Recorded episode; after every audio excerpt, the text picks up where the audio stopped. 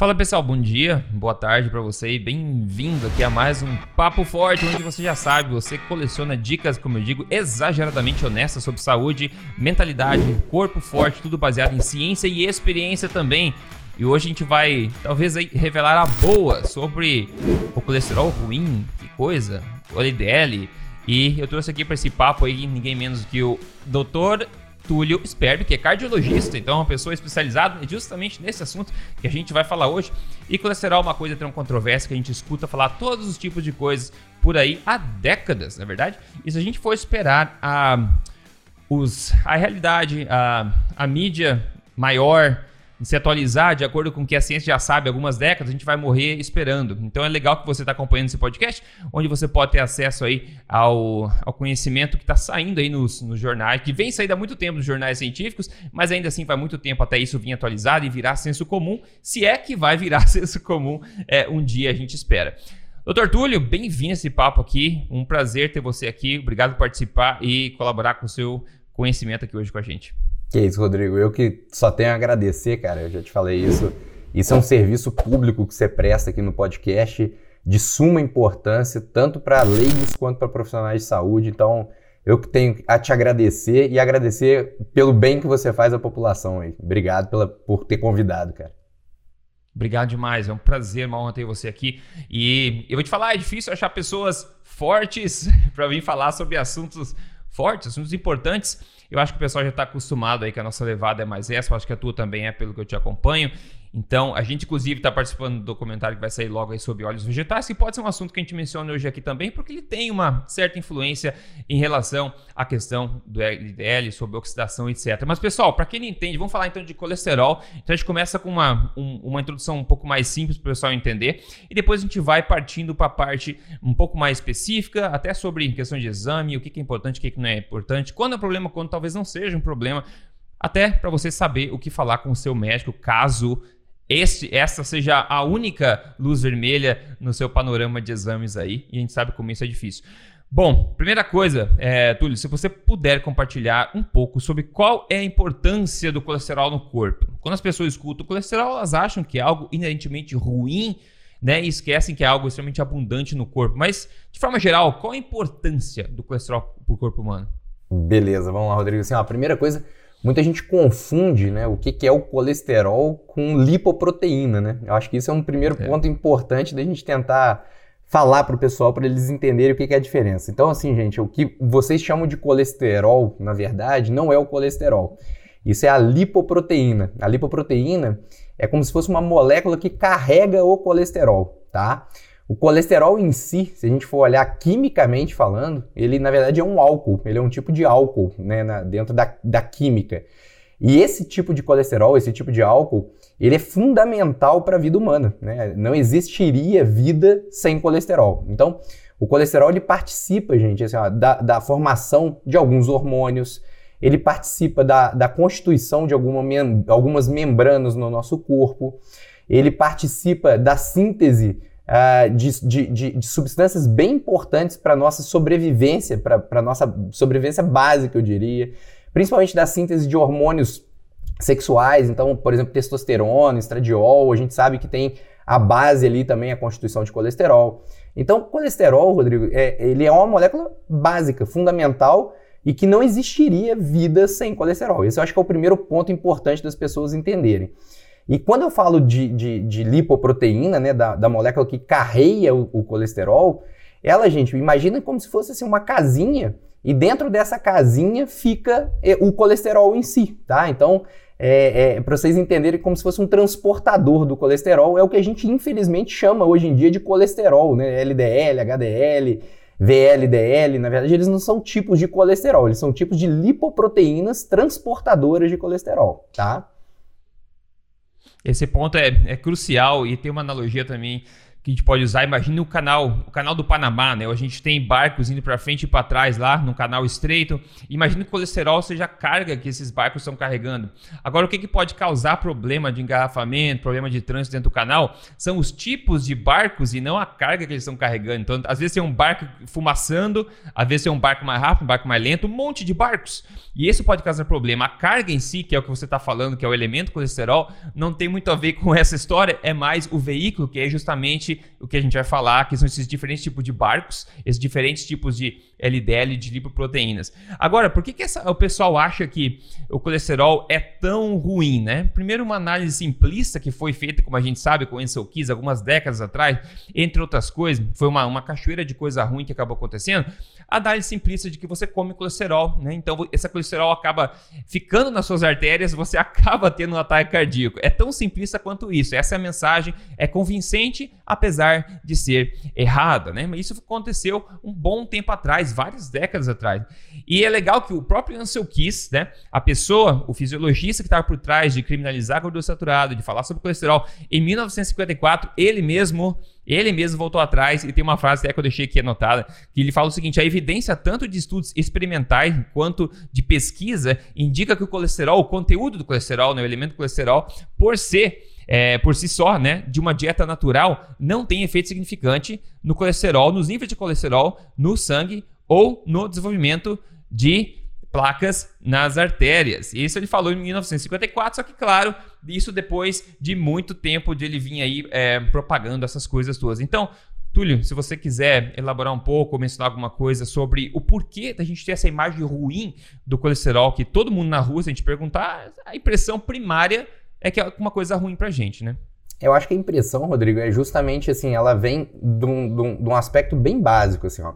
Quando a gente fala de, de infarto, o que, a gente pensa logo de cara, qualquer pessoa, né? Que é uma placa de gordura que entupiu a tua artéria e que essa placa de uhum. gordura causou o um infarto. O que é verdade, é uma placa de gordura. Só que as pessoas pensam que essa placa de gordura, ela se forma através da ingestão de gordura, o que é uma grande inverdade parcial, né? Se for uma gordura né, uma gordura industrializada, uma gordura trans, uma gordura hidrogenada, aí sem dúvida alguma ela está diretamente relacionada com a, com, com a formação dessas placas de ateroma. Agora, se forem gorduras boas, gorduras do bem, na verdade elas podem ter um efeito contrário, benéfico na, na, questão da aterosclerose, na formação dessas placas. Então, eu acho que a primeira coisa que confunde as pessoas com relação a isso é assim, ó, comeu gordura vai dar gordura na minha artéria e isso vai entupir minhas artérias. Você vê direto isso, assim, ó, no meu consultório, Direto chega paciente e fala assim: ih, doutor, eu tô comendo muito torresmo, eu tô comendo muito bacon, eu tô comendo muita, muita gordura, eu tô comendo muita picanha. Eu falo assim, oh, mas que bom, essa é a parte boa, né? Assim, eu, vamos, vamos tentar ver agora o que, que você está fazendo é. de errado, assim, né? Porque as pessoas Exato. têm essa tendência, né, de achar que, que a gordura que elas estão comendo é o que está entupindo a artéria, porque a placa é uma for, formada por gordura. A gente vai conversar aqui e ver que não é bem por aí, né?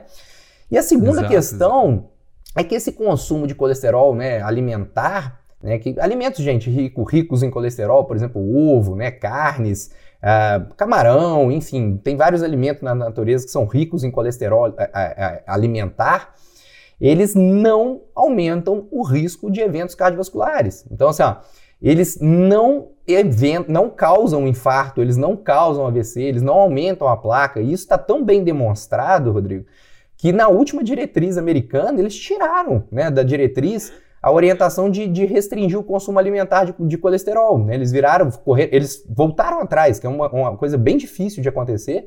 Eles voltaram atrás e falaram assim: olha, não tem problema nenhum, vocês podem comer colesterol, porque o colesterol não causa doença cardiovascular. Porém, a, a maioria das pessoas, ao consumir gordura saturada, né, ou uma dieta rica em gordura saturada e junto com colesterol, elas tendem a ter um aumento do LDL, né, que é um tipo de colesterol, que a gente chama... Eu, eu vou falar com vocês que é um tipo de colesterol, gente, porque é chato ficar toda hora falando, ah, lipoproteína, LDL. Já está no uhum. populês, uhum. que é o colesterol, então vamos lá, colesterol LDL, colesterol HDL, tá? Então, comendo um excesso desses alimentos, a gente sabe que aumenta realmente o colesterol. Ele pode aumentar o teu HDL, ele pode aumentar o teu LDL, mas isso não necessariamente significa que está fazendo mal para você. Né? Esse aumento do colesterol, ele pode, na verdade, até ser benéfico. Eu acho que é isso que a gente vai conversar e tentar mostrar para eles aqui um pouco, né, Rodrigo, assim, disso daí, né? Exatamente. Tem várias coisas que você falou que daria para o pessoal tocar e ouvir de novo até cair a ficha. Tá? Inclusive os exemplos que ele deu da alimentação, acho que faz todo mundo salivar. E ouvir isso de um cardiologista, acho que pode trazer um alento a muita gente também, que essa é a parte boa. Tem que descobrir o que vocês estão fazendo de errado, porque essa é a parte boa. O que eles reportam para você como a culpa né, do, do, risco, na verdade, é a parte boa. Isso, é, isso foi, foi legal você ter falado. Você mencionou o LDL. E tem, um, tem vários estudos, na verdade, mas tem um que eu gosto de trazer porque é é bastante elucidativo a respeito do LDL em particular. Todo mundo acha que todo mundo fica melhor com LDL mais baixo. Tipo, é conceito, é senso comum. Se eu baixar meu LDL, eu vou ficar mais saudável. O que pouca gente sabe é, na verdade, que não existe consenso sobre isso. E tem, como eu disse, vários estudos, mas tem um que eu gosto muito, publicado em nada menos do que o Jornal da Associação Americana do Coração, que fez o seguinte: eles coletaram é, quase 140 mil exames de sangue de pessoas em 541 hospitais e essas pessoas chegavam nesse hospital já tendo por causa de um evento cardíaco. Então essas pessoas davam entrada no hospital por causa de um evento cardíaco, eles coletaram essas centenas de milhares de exames e foram analisar. E o que eles viram foi que dessas 140 mil pessoas que chegaram já com o evento cardíaco, né, ela, é, quase a metade delas tinham um LDL abaixo de 100 que seria um LDL desejável, digamos assim, segundo a, a norma atual. E 54%, ainda mais da metade das pessoas, tinham HDL mais baixo que 40. De novo, essas pessoas que já tinham o evento cardíaco. Então isso faz a gente coçar a cabeça um pouco, Túlio. Você pode falar um pouco mais sobre isso, que você lida com eventos cardíacos, acho que diariamente. Se você tem um LDL mais baixo, ele previne você de ter um ataque cardíaco, a gente acabou de ver que não. Talvez a lipoproteína HDL baixa seja um sinalizador mais forte de problemas do que o LDL. Então, só para você explicar um pouquinho mais essa questão para gente, por favor. Vamos lá. Tem um outro estudo muito interessante também, Rodrigo, assim, ó, de 1983, que ele é um pouco mais inespecífico. Ele fala de colesterol total, né? E nesse uhum. estudo fica muito claro que a mortalidade do colesterol, ele é uma mortalidade que a gente chama em curva em J. Né? O que é uma curva em J, pessoal? Quanto mais baixo o colesterol, total, maior a mortalidade. Mas chega um ponto que também, quanto mais alto esse colesterol total, também aumenta a mortalidade. Só que as pessoas acham que esse vale, né, o ponto mais baixo dessa curva, ele estaria ali em torno de 190, 200, que é o que as sociedades pregam, né? E não, na verdade esse ponto mais baixo ele está em torno de 220 a 240 de colesterol total. Então esse já seria um primeiro sinal de alerta lá de 1983, né? Depois vem essa questão que você falou, desses estudos, né, que mostram o, o nível de LDL intra-hospitalar dos pacientes. Assim, ó, primeira coisa, pode ter um viés de confusão no meio desse estudo por causa do uso das estatinas? Até pode, né? A gente sabe que esses pacientes de muito alto risco, eles poderiam estar em algum tipo de tratamento com o uso de estatina, reduzindo o colesterol e levando esses pacientes, talvez de muito alto risco, a terem maior nível, taxa de evento cardiovascular. Mas a grande questão é o ponto que você culminou e falou muito bem. Eu até arrepio, Rodrigo, na verdade, quando pego no meu consultório, paciente com HDL baixo. Assim, esse para mim, se a gente for analisar dentro do contexto de colesterol, de hipercolesterolemia, para mim, disparado, o pior marcador de colesterol junto, junto, depois eu vou explicar um outro conceito que é o colesterol remanescente, mas junto ao colesterol remanescente seria o HDL baixo. O HDL baixo, ele sem dúvida alguma é preditor de mortalidade cardiovascular. E, e, e para quem lida no dia a dia com pacientes, sabe o quão difícil é da gente aumentar o HDL desses pacientes, principalmente pacientes que não têm uma dieta forte, né? Falando o, o, o teu populês, né? Uma dieta realmente focada nas gorduras boas, né? Na proteína animal, enfim. Essas pessoas que consomem excesso de carboidratos, de farináceos, e de gordura, né, muitas vezes de fonte industrial ou gorduras vegetais, né, gorduras que não são de origem animal, eles tendem a ter um HDL mais baixo. Claro que existem pessoas com predisposição genética a isso também. Mas é, esse, esse, esse, essa população em si, com HDL baixo, ela realmente tem uma maior tendência à morte por doenças cardiovasculares, tá? Com relação ao LDL, a gente vai entrar depois em, em subtipos de LDL, né, em, em, em, LDL bom e ruim, é porque fica na cabeça de todo mundo que o HDL é o colesterol bom, e ele realmente é, mas ele também pode ser um HDL disfuncionante, não está funcionando de maneira adequada. E muita gente fica pensando que o LDL em si é um colesterol ruim, né, uma molécula ruim. Quando na verdade ele pode ser ruim, mas ele pode ser bom também. Então é muito superficial você avaliar colesterol total, só o HDL, só o LDL. É, a gente já está em 2021, né? Quando a gente está gravando esse podcast aqui em 2021. E as pessoas parecem que pararam lá na década de 80, né? Usando os mesmos exames de 1970, 1980, com a mesma ladainha lá da década de 70, de 80. Então, eu acho que passou da hora realmente da gente evoluir um pouquinho nesse aspecto daí. Com certeza. A gente não pode esquecer que existe uma indústria muito sadia, a indústria é sadia, os pacientes não, acerca de tratamentos cardíacos, a indústria do, do, tratamento cardíaco. A gente sabe que existe, então não tem como né, eliminar essas variáveis de conflito de interesse, e, e, não tem, tem que considerar isso também. Talvez explique um pouco por que demora tanto assim para a gente descobrir algumas coisas que a gente já sabe há algumas décadas. Você falou é, muito bem, do, então a gente ficou do, do HDL baixo, você tem arrepia, que as pessoas realmente têm um risco mais grave de algum problema. Ironicamente, uma das coisas que aumenta o HDL, como você falou muito bem, mas gordura saturada aumenta o HDL. Nossa, mas gordura saturada não faz tão mal, Rodrigo. Pois é, se você me acompanha já há pelo menos 200 anos, você já sabe que não, né? A conclusão científica não é esse problema. Mas é, sobre a LDL ainda, você falou sobre exames. Uma coisa que as pessoas notam, muitas pessoas, não todos, a pessoa está acima do peso, está com síndrome metabólica, triglicerídeos altos, está com a cintura maior que deveria, pressão arterial alterada. E daí o que acontece? Ela faz que seja uma alimentação forte, faz low carb, faz cetogênico, faz qualquer coisa que ela acaba colocando mais alimentos de origem animal na dieta e começa a perder peso, começa a sentir bem, tudo parece melhorar, né? Então todos os exames melhoram. Só que daí essa pessoa, e isso muita gente vai se conectar a isso. Essa pessoa pega os exames de sangue, vai levar pro médico, né? Daí chega no médico, parabéns, olha que maravilha, a senhora tá tão magra agora, o senhor está tão magra agora, olha só triglicerídeos, que coisa linda, a pressão caiu. Pô, daí ele passa o olho, chegou na LDL, caramba. A única coisa que aumentou, digamos, se não foi o HDL, foi o LDL. Num contexto todo positivo, aquele LDL subiu e a atenção parece que toda vira para esse LDL e as pessoas acabam questionando se aquilo que elas estão fazendo está certo, porque o médico foi tão preocupado com isso. Então, Túlio, eu acho que isso é muito importante. Qual é a tua opinião sobre isso? Um LDL um pouco mais alto, não estratosfericamente alto, mas um LDL um pouco mais alto, num contexto todo de melhora. Qual que é a tua opinião sobre isso? Rodrigo, opinião igual a tua, né, cara? Assim, é impossível algo que faz bem pra gente fazer bem em todos os cenários e fazer mal num outro cenário, né? Assim, é muito, é muito antagônico. A natureza é, não seria tão burra assim, né, cara? Então, assim, é, é então, basicamente, esse LDL subiu muito possivelmente por algum fator intrínseco e que está trazendo benefício para esse paciente.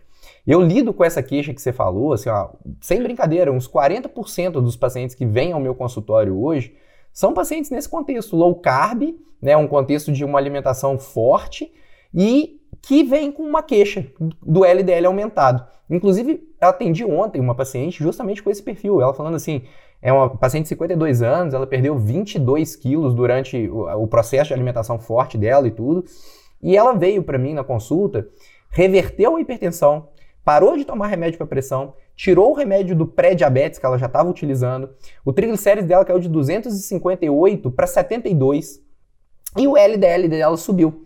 E o cardiologista dela falou que essa dieta que ela estava fazendo estava matando ela.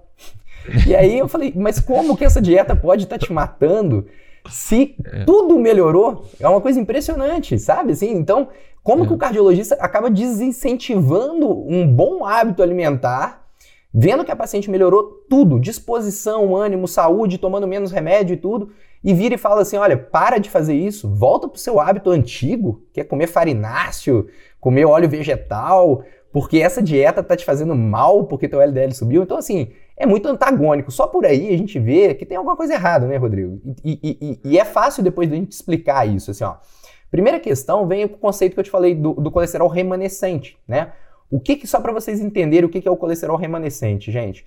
É você pegar a continha do colesterol total teu e diminuir o HDL e o LDL. Então você soma o teu HDL com o teu LDL e diminui do colesterol total, tá? O ideal é que sobre no máximo até 20 de colesterol remanescente, tá? Se passar de 20, você já tem um colesterol remanescente alto. Esse colesterol remanescente, gente, ele é um dos, das moléculas mais heterogênicas que a gente conhece na natureza. E ele está intimamente relacionado com os valores de triglicérides. Por isso que a hipertrigliceridemia, o, o valor de triglicérides alto, ele tem que ser ferozmente combatido. E uma das formas da gente combater esse triglicérides alto e o, o, colesterol remanescente elevado é justamente ter um contexto alimentar low carb, de uma alimentação focada em comida de verdade, bicho e planta, né, com uma alimentação forte. Então, esse seria um bom, um bom começo para vocês ficarem tranquilos. Com relação ao LDL, que o Rodrigo perguntou, para a gente poder ver realmente se esse LDL né, é, é, estaria fazendo mal ou não, a gente tem alguns macetinhos no consultório que dá para fazer. Né? O primeiro deles seria uma relação de apolipoproteínas, A e B, né? só para vocês entenderem o que, que são as apolipoproteínas, gente. A apolipoproteína é uma molécula, né? é um, é um tipo de proteína, na verdade, que fica na membrana da lipoproteína. Então lembra quando eu falei para vocês que o que carrega o colesterol chama lipoproteína? Na membrana dessa lipoproteína fica a apolipoproteína. Essa apolipoproteína a gente tem vários tipos, tá? Mas os mais importantes para a gente falar aqui hoje são a A e a B. A apolipoproteína A, ela está na, mem na membrana dos bons colesteróis. Então, ela seria a responsável por fazer o transporte reverso desse colesterol. O que é o transporte reverso, gente? Pegar o colesterol que está depositado na periferia e levar de volta para o teu fígado. Então lembra quando a gente fala que o HDL ele é muito importante porque ele limpa as nossas artérias? Quem efetivamente faz esse transporte reverso e que limpa as nossas artérias é a apolipoproteína A. E a apolipoproteína B, ela está na membrana dos colesteróis ruins, aqui que realmente tem uma maior facilidade de depositar esse colesterol nas suas artérias. Então, se você tem muita apolipoproteína A e pouca apolipoproteína B, isso é muito bom para você. E o que faz isso acontecer? Uma alimentação forte e exercício físico, né? Então, se você tiver bons hábitos de vida, você vai ter essa relação otimizada. Ao passo que se você consumir excesso de carboidratos, de farináceos, né, de, de carboidratos simples, refinados e de óleos vegetais, essa relação é invertida. Aumenta a quantidade de apolipoproteína B e diminui a apolipoproteína A. Então, isso é um segredinho importante para vocês poderem já inferir a qualidade do transporte do teu colesterol e se isso realmente estaria fazendo mal ou não. E aí você vê nitidamente, o número do LDL pode até subir, Rodrigo, mas essa, essa relação ApoB, ApoA, ela não vou falar sempre, porque na medicina a gente nunca fala sempre, né? Existem alguns uhum. polimorfismos e tudo, mas ela assim, ó, é, substancialmente, frequentemente, ela abaixa essa relação A para o B, A para o A quando o paciente está dentro de um contexto saudável. Cara, isso é espetacular. Eu acho que esse assunto que a gente deve é, explodir no bom sentido é, um pouco. Você está dizendo que o LDL então não é todo igual, né? E que é uma coisa que, tipo, é óbvio para quem sabe sobre isso. Só que para as pessoas, colesterol é uma coisa ruim, LDL só pode ser ruim, é chamado de colesterol ruim. E se ele subiu, tem que ser ruim. Então você acabou de falar que apesar do colesterol dele subir em algumas pessoas, algumas pessoas sobem mais e outras sobem menos, de acordo com o contexto da pessoa. E a gente, como você bem falou, se o LDL subiu num contexto de melhora generalizada, é impossível que isso esteja causando alguma coisa ruim ou que isso seja um marcador ruim para você.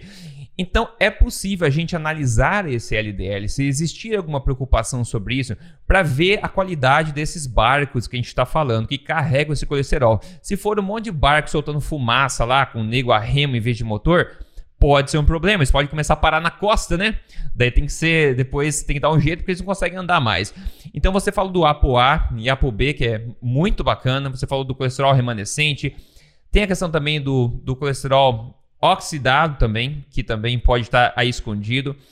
Qual, então, se a gente for ver, é, explica um pouquinho mais sobre isso, o exame que a gente pode fazer, se a gente pode questionar esse tipo de coisa ao nosso médico, porque eu realmente acho simplista demais você ver o colesterol como um único número, que significa bom ou ruim à medida que ele sobe ou desce. Isso é uma versão muito simplista e basicamente errada, como você disse. Então, se você puder expandir um pouco mais, como é que a gente pode entender o LDL e suas variações, a, o tamanho de partícula, a densidade delas, talvez, para o pessoal entender um pouco mais sobre isso.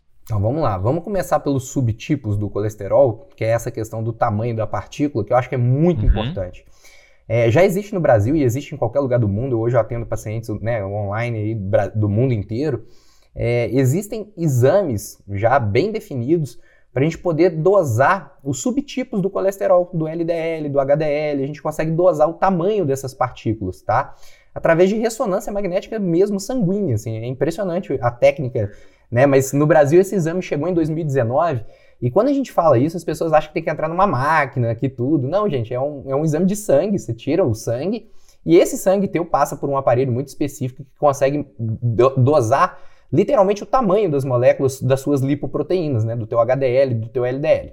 Só para vocês terem uma ideia, existem 11 subtipos de LDL, tá? Desses 11 subtipos de LDL, a gente sabe que apenas 3 são aterogênicos, apenas 3 realmente fazem mal. Então, falar que LDL é um colesterol ruim já é errado conceitualmente por aí, porque a gente tem oito subtipos bons e três subtipos ruins, né? É óbvio que quando esses três subtipos ruins eles estão na maior parte na sua corrente sanguínea, esse colesterol realmente pode ser ruim, ele pode ser danoso. Então, quando a gente fala que o LDL não faz mal, a gente tem que tomar um pouquinho de cuidado porque ele pode fazer mal, né? Mas dentro de um contexto que a gente vai explicar aqui agora, dentro do LDL pequeno e denso, ou com algum tipo de oxidação, ou com algum tipo de hidrogenação, ou com algum tipo de glicação, porque o nosso colesterol também sofre glicação, também sofre oxidação e também sofre re redução. Então, quando a gente Deixa pega... eu te interromper só um segundo, Túlio, desculpa. Claro. Que fecha bem do que você está falando. E outra coisa, né? Esse LDL é, ruim, a pessoa não vai ter só um monte de LDL ruim sem nenhum outro sinal negativo aparecer no exame ou no corpo dessa pessoa, né? Então você já vai suspeitar daquilo antes de você realmente é, focar só no DLDL, né? Olhando tipo outros marcadores. Claro, porque para ele sofrer, né, a redução, a oxidação ou a glicação, tem alguma coisa ruim associado, né? Então assim, ó, por que com LDL oxida? Porque ele tá o teu corpo, ele tá com, com sofrendo estresse oxidativo. Ele tá com, com, com ele tá, ele tá, ele tá com um sistema de, de oxirredução desequilibrado. Ele tá oxidando demais e seu nível de estresse oxidativo está aumentando. Por que, que ele glica? Porque você está pré-diabético ou diabético, né? Por que, que ele reduz? Porque você está inflamado. Então, tudo isso tem uma correlação direta com o jeito como você está estragando esse seu LDL colesterol. Então, esse seria o primeiro ponto. Dá para a gente dosar isso? Também dá. Também tem exame para a gente dosar o LDL oxidado na prática clínica. Eu peço para os meus pacientes. Então, assim, já está disponível no Brasil e também não é caro. Então, assim, só para vocês terem uma ideia, gente, de preço, né? Claro que varia de lugar para lugar que vocês estão. Um LDL oxidado hoje você consegue medir por volta de 200 a 250 reais. E esse subfracionamento das lipoproteínas, que é para a gente poder ver o tamanho das moléculas, a gente consegue dosar entre 300 a 500 reais, dependendo de onde você está. Então, são exames que estão começando a ficar mais acessíveis. Infelizmente, planos de saúde ainda não cobrem, mas a gente já tem disponível. Então, se a gente tem, vale a pena a gente usar essa arma a nosso favor, né? Então, falando das moléculas, né, do, do tamanho das moléculas do colesterol, gente, só para vocês entenderem assim, ó, quanto menor e mais densa for essa molécula do colesterol, mais facilmente ela é estragada, oxidada, glicada ou reduzida. Então, para essa molécula sofrer esse tipo de processo, ela, primeira coisa, ela não vai sofrer isso só na corrente sanguínea, ela vai ter que estar tá dentro da nossa artéria. Para ela penetrar na nossa artéria, por isso que as menores partículas têm uma maior penetração na nossa parede da artéria, por isso que elas são mais facilmente oxidadas. Então, quanto menorzinho e mais denso o teu colesterol, mais fácil ele penetra na tua artéria e mais facilmente ele é oxidado porque ele tem poucos antioxidantes dentro dessa molécula. Então ele tem pouca vitamina E, por exemplo, que é um, um antioxidante bem importante dentro dessa molécula. Então, quando você faz o exame e se você tem muito colesterol LDL pequeno e denso, opa, é um ponto de preocupação. Se você faz o subfracionamento e o número do teu LDL está alto, mas você tem muito LDL grande e flutuante, né, que é o LDL que não causa aterosclerose, poxa, tá tudo bem. Você tem um número de LDL alto, mas com uma qualidade boa, né? E aí você pode dosar também a taxa de oxidação desse colesterol. Ah, tá oxidando pouco, tá grande e flutuante. Gente, é não preocupar com o colesterol, né? Você tá dentro de um contexto saudável. Onde, o Rodrigo, eu gosto de falar isso com, com, com os pacientes e com os ouvintes aqui, é, o contexto da doença cardiovascular ele não pode ser tão reducionista assim. As pessoas têm uma tendência de reduzir isso ao, ao, à discussão do colesterol, do LDL, do HDL, do triglicérides, enfim. E isso que a gente está conversando aqui nesse podcast, ele é um fator de risco dentro de uma rede muito ampla de fatores de risco para uma doença extremamente complexa, onde envolve também vários aspectos genéticos, então é uma doença poligênica, que a gente fala, com vários tipos de genes envolvidos, uma doença com múltiplos fatores ambientais envolvidos, onde a, a, o que você faz no seu dia a dia também influencia positiva ou negativamente para essa doença. e com múltiplos fatores de risco para essa doença também. Então, é uma doença muito complexa e ela não pode ter essa visão reducionista simples assim de, olha, teu LDL está alto, então toma estatina e pronto, acabou, porque isso aí é muito errado, muito errado. Com certeza. E vamos lembrar, pessoal, que doença cardíaca é a primeira, a primeira causa de morte no mundo hoje. É doença cardíaca, no geral, é a coisa que mais mata. E isso não era assim no passado, pessoal. Não era nem perto disso. Então, alguma coisa que a gente está fazendo nas últimas décadas está causando isso. Pode ser uma combinação de fatores de estilo de vida, mas a gente tem umas teorias também aí que pode ser alguns hábitos alimentares que nós estamos tendo que também podem causar esse problema. A gente tocou rapidamente aqui, Túlio, sobre esse assunto, sobre óleos vegetais, que é uma coisa que a gente sabe que causa oxidação no corpo, estresse oxidativo, em particular também a questão do LDL oxidado, e também pode causar inflamação no corpo, que é uma coisa que se inflamar as artérias, por exemplo, irá atrair LDL, né, como meio que um band-aid lá dentro. Então existe um mecanismo interessante sobre o consumo de óleos vegetais, desenvolvimento de aterosclerose, Pessoal, só para deixar claro antes de responder, quando a gente fala óleos vegetais, na verdade a gente fala óleo de semente, tá? Então é canola, milho, soja, girassol, não é azeite de oliva e não é óleo de coco, não é óleo de palma, tá? Azeite de dendê. É, são esses óleos de semente amarelinho que a gente vê na, na coisa lá. Então, Túlio, conta pra gente aí. É, o, o, consumo de óleos vegetais, ele está diretamente relacionado, na minha opinião, né, e também na opinião da ciência, né, porque eu falo que a minha opinião não vale nada, né, a, a, a opinião que tem que contar é a opinião da ciência. É. É, e isso que a gente fala está embasado pela ciência. As pessoas que estão meio cegas e não querem enxergar isso, assim. O, o, consumo de óleos vegetais, gente, assim, ó, primeira coisa, diretamente na questão do colesterol, como o Rodrigo muito bem falou, ele aumenta, sim, sem dúvida alguma, a taxa de oxidação do colesterol, tá? Sem dúvida alguma. Ele pode reduzir o LDL, colesterol, mas quem disse que isso é uma coisa benéfica? Porque junto a isso Exato. ele reduz o HDL também, né? É, e ele predispõe um aumento de triglicérides, uma vez que ele aumenta a resistência insulínica, né, e aumenta a fome, e aumenta a vontade pelo consumo de carboidratos, que a gente sabe que também está relacionado, inclusive, com o aumento da taxa de obesidade, e aí vem a questão inflamatória associada. A gente sabe muito bem que esse consumo de óleos vegetais, ele pode predispor né, a esse aumento do colesterol remanescente, que era uma das coisas que eu estava falando com vocês que é bem ruim para o nosso organismo. Então, é, é, bem importante frisar que, que eu, eu, como cardiologista, vou contra as diretrizes da cardiologia, porque se a gente for ler as diretrizes, ela escreve nitidamente assim: olha, vamos substituir a gordura saturada por gordura polimonoinsaturada. Até certo ponto, Rodrigo, essa substituição ela pode ser benéfica desde que bem feita. Né? Assim, por exemplo, quando que esse contexto pode ser benéfico? Em alguns determinados pacientes, né?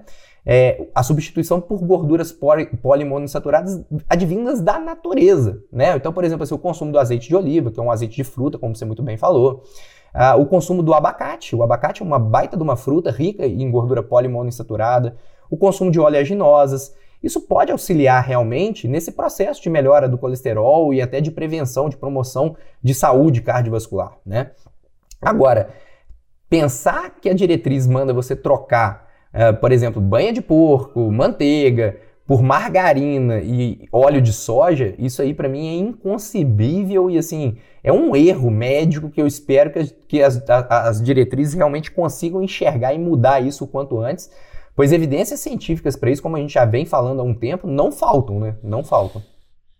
Não, não falta mesmo. E o pessoal fala, ah, mas as associações, se fosse verdade, elas saberiam disso. Uma coisa que pouca gente sabe é que a própria Associação Americana do Coração, eu falei isso algumas vezes ultimamente, nos últimos dias, que está em pauta esse assunto bastante, que a Associação Americana do Coração, ela foi basicamente, na sua incepção, ela já foi injetada com conflitos de interesse da indústria.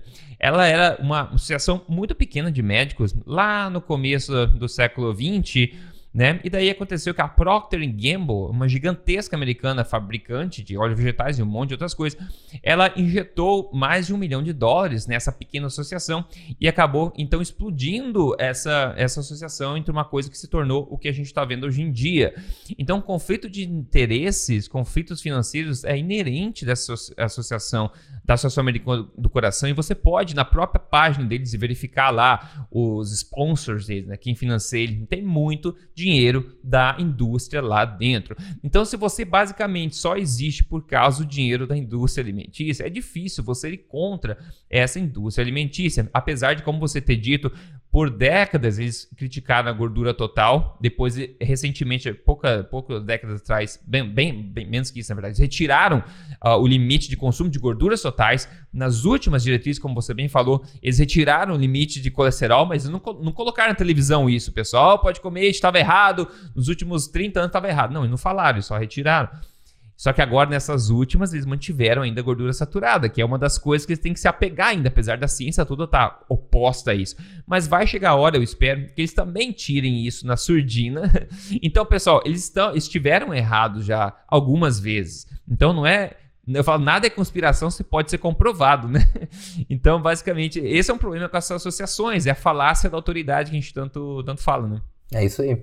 E assim, ó, se a gente for parar para pensar o que está causando esse aumento exponencial da doença cardiovascular, sem dúvida alguma, né? Sem dúvida alguma, é o consumo exagerado de óleos vegetais e, e carboidratos refinados, né? Essa associação é explosiva, né? A gente associar uhum, uhum. farinha branca, açúcar refinado com a gordura vegetal e é o que mais ocorre nos, nos alimentos que não são alimentos, que eu falo que são produtos alimentícios, né? Que a gente encontra aí no, no mercado.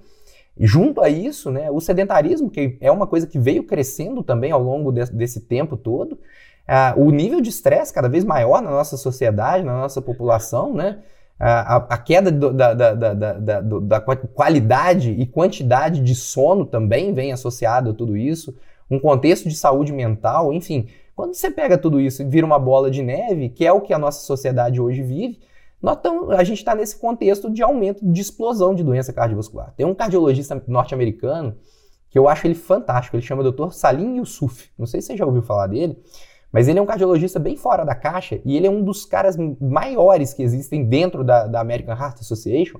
E ele briga muito a respeito de qualidade de vida, de estilo de vida. E ele fala uma, uma frase muito, muito boa e que eu sempre começo as minhas palestras sobre doença cardiovascular com ela, que é o seguinte: a doença cardiovascular ela é fruto da má adaptação da nossa população à urbanização. Então é como se a, a, raça humana não tivesse sabido se urbanizar. Né? Quando nós morávamos no campo, quando a gente tinha uma alimentação literalmente forte né? e, e fazendo exercícios físicos né? do dia a dia, da, da lida braçal, quando a gente não tinha os problemas que a gente tem hoje em dia na sociedade moderna, mental mesmo, de saúde mental, quando a gente dormia bem, acordava, dormia cedo, acordava cedo, com uma boa qualidade de sono, as doenças cardiovasculares elas simplesmente não ocorriam, né? E hoje em dia elas ocorrem justamente por essa má adaptação à urbanização. Então, eu acho que é, é um ponto bem importante do, dos ouvintes aí entenderem aí, que é bem, bem importante.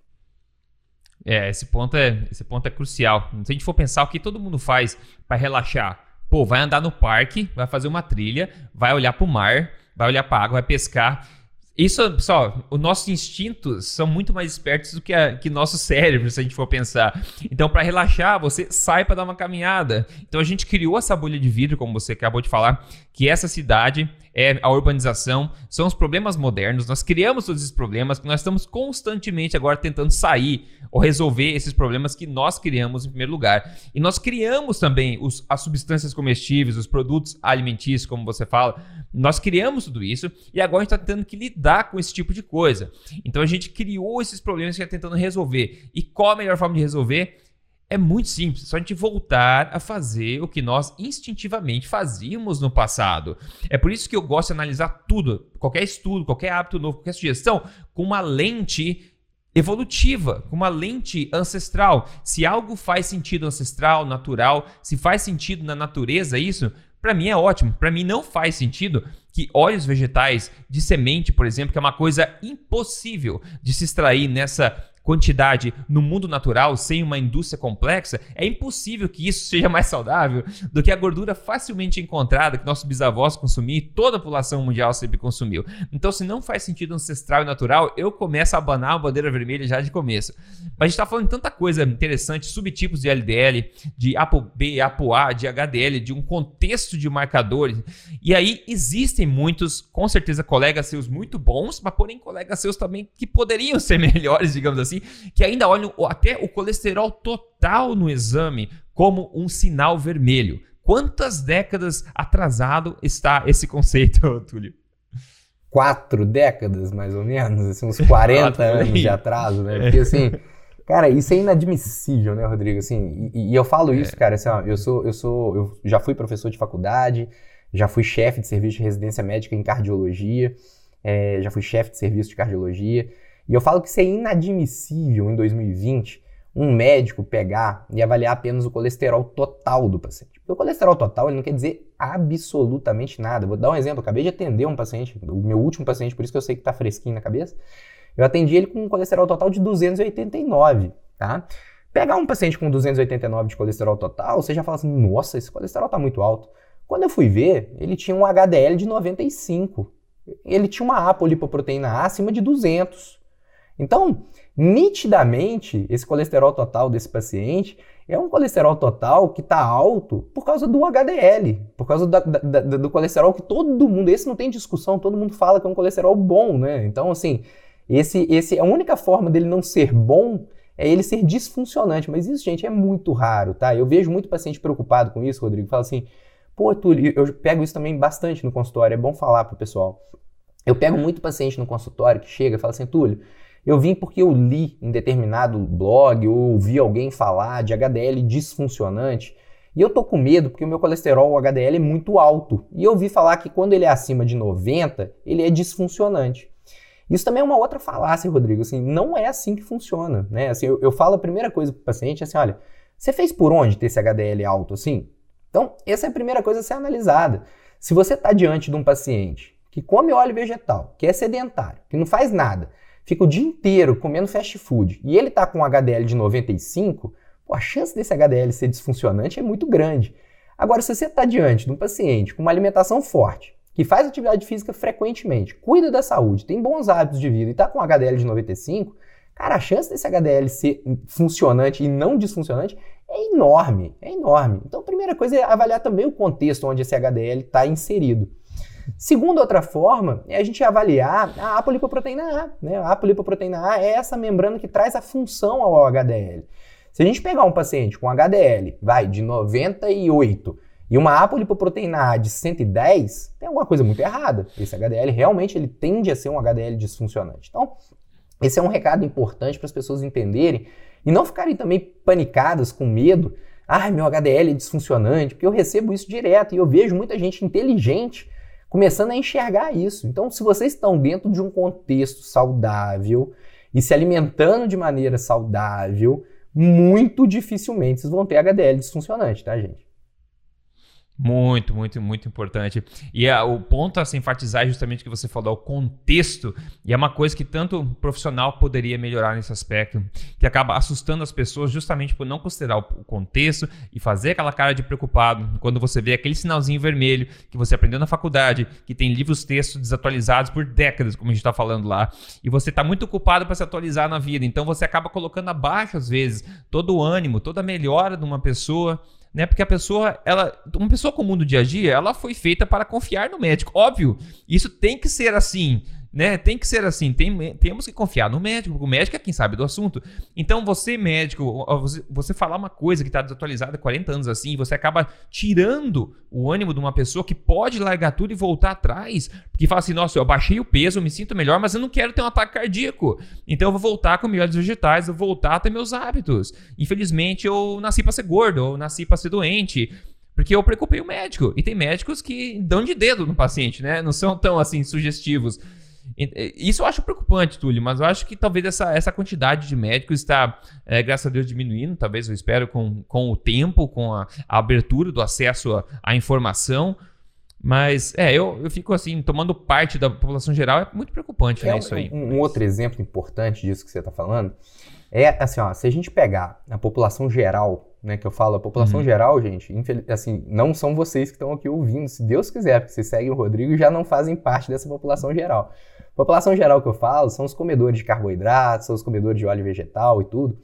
O contexto né, de, de, exames laboratoriais desse paciente, quando a gente fala de colesterol, a média, gente, é assim, ó, um colesterol total em torno de 200 a 190, a maioria tem esse colesterol total assim, sem tomar remédio, 190, 200 ali, o colesterol otimizado, total ótimo e tudo. Mas quando você vai avaliar o básico do básico desses pacientes, eles tendem a ter um HDL baixo, ali em torno de 35, 40 de HDL, junto com um LDL baixo, né, um LDL de 120 por ali, e um triglicérides alto, em 150 a 200. Esse é o, o, padrão normal, né? Quando a gente pega um padrão normal de paciente no consultório, é isso: 190 de total, um HDL de 40, um LDL de 120, 130, um triglicérides acima de 150, ali 150, 200. E quando a gente vai ver as referências laboratoriais, isso é uma coisa importante vocês entenderem, ela, ela leva em consideração justamente essa média da população, entre aspas, doente que a gente tem. É, qualquer referência que vocês têm, gente, no, de exames laboratoriais, esses, essa referência ela não é baseada em ciência, ela é baseada em média, em média populacional. E a partir do momento que nós vivemos numa, população, numa média populacional doente, você não pode se basear nesse contexto de resultados de exame de pessoas doentes. Então, a gente tem que se basear em contexto de pessoas saudáveis, fortes e com exames otimizados. E aí, dentro desse contexto, do geralzão, tá, Rodrigo? Só para o pessoal entender. O, o, HDL ideal, gente, é acima de 60. A gente pensar em HDL abaixo de 60 uh, eh, é pensar muito, muito pequeno, né? O triglicérides, como, como a sociedade fala, de manter em torno abaixo de 150, é alto. O ideal é um triglicérides abaixo de 100, idealmente abaixo de 70, tá? E o LDL? O LDL que se dane, na verdade, né? O LDL ele tende, ele tende a subir porque a gente não tem uma média da população saudável para saber o que seria um LDL saudável. Eu, eu, se fosse chutar, eu chutaria algo em torno de 180, 190 de LDL, assim, num contexto saudável, tá? É claro que às vezes acontece, Rodrigo, isso acontece com algumas pessoas, aconteceu comigo, tá? Por exemplo, quando comecei a fazer uma low carb no início, ah, uns 6, 7 anos atrás, eu fiz uma low carb é, muito pesada em gordura saturada, mas muito pesada, assim, ó. Bastante ovo, bastante bacon, bastante carne gorda, bastante queijo. E para minha individualidade metabólica, isso é uma outra coisa importante das pessoas entenderem, cada um vai, vai metabolizar essa gordura de uma forma diferente. Para minha individualidade metabólica, e nesse início desse contexto onde eu ainda estava obeso e tudo, o meu colesterol disparou muito, ele chegou a 530 de colesterol total. Meu LDL chegou a 320, 338, se eu não me engano, foi o maior LDL que eu tive. E aí sim, eu acho que dentro desse contexto, tá na hora de rever. Será que aonde eu errei na minha alimentação? Será que eu exagerei em algo? E aí entra, gente, a importância de um bom nutricionista, de um bom profissional para poder te acompanhar também e guiar nesse processo, porque às vezes a gente acha que sabe muitas coisas e às vezes a gente não sabe. Então é importante ter por trás o conhecimento, o know-how de alguém que, que consiga conduzir caso esse, esse, esse trem saia do trilho, né? Para você poder voltar para o trilho e ter um, uma vida saudável, realmente saudável. Hoje em dia eu mantenho uma alimentação forte, continuo comendo minha gordura saturada tranquilamente, mas o meu LDL está ali em 180, 190, 200 e, e fica por ali. Então, eu acho que esse é um recado importante de, de falar para o pessoal aí, porque sempre a gente fala muito de, de exame laboratorial e a pessoa vai ver aquela referência dos exames e sempre assusta, né? Com certeza. Individualidade muito importante, como você disse. E essa da referência, pessoal, muito importante, hein? Você não quer estar comparado a uma média geral de pessoas doentes. Então, quando você vê aquele intervalo no exame que fala, ah, tem que estar dentro dessa faixa, essa faixa é criada com base no que o Dr. Túlio está falando agora, que é a média população geral que tipicamente está doente. Nós nunca vivemos tanto como população, mas nunca estivemos tão cronicamente doentes como agora. A gente ganhou expectativa de vida em troca de decréscimo da qualidade de vida, pessoal. Não é isso que a gente quer. O normal é a gente viver muito, aproveitar toda a tecnologia que a gente construiu hoje, até hospitalar e tudo mais, e viver essa, esses anos com qualidade, que é o que a gente quer. Não adianta começar a ficar doente com 30 anos e ficar capengando até os 75. A gente quer viver com 75 jogando bola, entendeu? A gente quer viver a longevidade com a qualidade de vida. Túlio, a gente vai falar, eu vou perguntar já sobre o que você degustou, que isso é uma coisa que eu sempre pergunto aqui na sua última refeição, mas antes disso, como eu sempre falo também, eu sempre gosto de mostrar um caso de sucesso que a gente recebe aqui. Quem mandou hoje aqui é a Bianca Carvalho, falou, olá, boa tarde, quero te agradecer, consegui, depois de nove anos lutando com a balança, eliminar 28 quilos, isso, fui pegando suas dicas no YouTube, muito obrigado, Parabéns para Bianca Carvalho, menos 28, ela mandou a foto antes e depois aqui, para quem está vendo isso em vídeo. Para quem não tá, acredite que a barriga dela diminuiu pra caramba aqui. E pegando dicas no YouTube, ouvindo podcast. Para quem quer um atalho, eu sempre ofereço, tem meu programa de emagrecimento, é código emagrecerdevez.com.br, para quem tem interesse, num atalho guiado em três fases. Pessoal, é É, é incrível. A, a, a, informação tá aí, basta você fazer o que você quiser com ela. Agora, Túlio, vamos lá. Eu sempre peço nesse podcast aqui o que você degustou na sua última refeição, seja lá quando ela foi. E agora é a hora que você vai contar daquele sanduichinho com aquela margarina que você não vai poder esconder, porque esse podcast aqui é honesto, hein? Conta pra gente aí. margarina nunca, cara. Esse aí. Esse cara, aí, eu, já, eu lembro, cara, eu já comi quando eu tinha acho que 14, 15 anos pão francês, né? Com margarina e aquele açúcarzinho Não, por cima, isso, assim, cara. Isso era, isso era meu, meu lanche diário, Rodrigo. Eu comia todo dia, sério? cara. Sério. Caramba, e ainda misturava é, um Nescauzinho junto, cara, que ficava... Oh, que beleza, hein? É, oh, maravilhoso. Fortíssima dieta. Não é à toa que eu cheguei a pesar 108 quilos, cara. E hoje eu... Pois é, eu não sabia que você estava acima do peso. Eu já fui obeso, hoje eu peso 78, cara. Então, assim... E eu tenho 1,84. Ah. Então, assim, cheguei a pesar Sim. 108 quilos na minha vida. Uhum. É, hoje, eu, hoje eu comi, foi um bife ancho, muito bom. Inclusive, salivei novamente só de lembrar dele aqui agora. Com uma saladinha, cara. Foi uma saladinha bem gostosa acompanhando esse bife ancho hoje, minha, minha refeição do almoço. Foi no almoço. Hoje eu não tava num jejum muito prolongado, não. Que maravilha.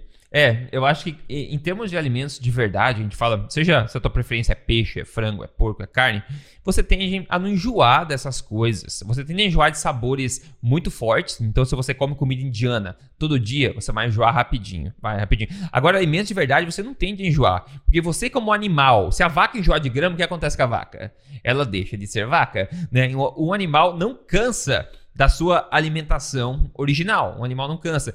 Então, quando você cansa, ah, tem que ter variedade, tem que cozinhar, tem que tentar 30 tipos de receita diferente, né, combinações diferentes, que é basicamente a vida. Agora eu tenho que. Eu não quero ofender, mas eu tenho que falar do, dos veganos um pouco, porque a quantidade de tempo que eles passam na cozinha tentando criar coisas é, que se pareçam com algum alimento, que tem que misturar 30 ingredientes, preparações diferentes. Esse tipo de coisa é complicado de você manter é, todo dia como estilo de vida. Ao passo que você pega a frigideira, põe uma manteiga, põe um, um, óleo de coco, põe, sei lá, uma banha, qualquer coisa, faz um bife, faz um peixe, faz um, um frango no grelhado. Só precisa de fogo, de sal e de uma proteína, por exemplo. Né? Sempre foi assim na história, seres humanos ao redor da fogueira, degustando a caça do dia. Se tiver uma fruta, com certeza vai ser aproveitado também. Mas eu nunca vi tribos parando assim com 37 ingredientes diferentes, com molho de salada, com cinco temperos indianos em si. Não existe isso. Então, além de, de ser saudável, é muito simples de se seguir como estilo de vida. Não sei o que você acha sobre isso. Não, eu concordo plenamente contigo, cara. plenamente. Fora, fora assim, ó, com todo respeito também aos veganos, né? Fora os veganos que eu falo que são veganos sem vergonhas, né? Porque assim, os veganos que comem legume, verdura e salada estão achando que estão fazendo bem, tudo bem. Agora, o vegano que come farináceo, batata frita, é, isso, isso também, gente, também é veganismo, né? Se você parar para pensar, batata frita é vegana, né? Pão é vegano. Então, assim, é, é, é, é bem lamentável, bem lamentável, assim, sem dúvida alguma. É, com certeza, com certeza é. E por último, sempre no final, então, uma, uma dica exageradamente honesta da sua parte, meio que para encapsular tudo que a gente falou hoje aqui.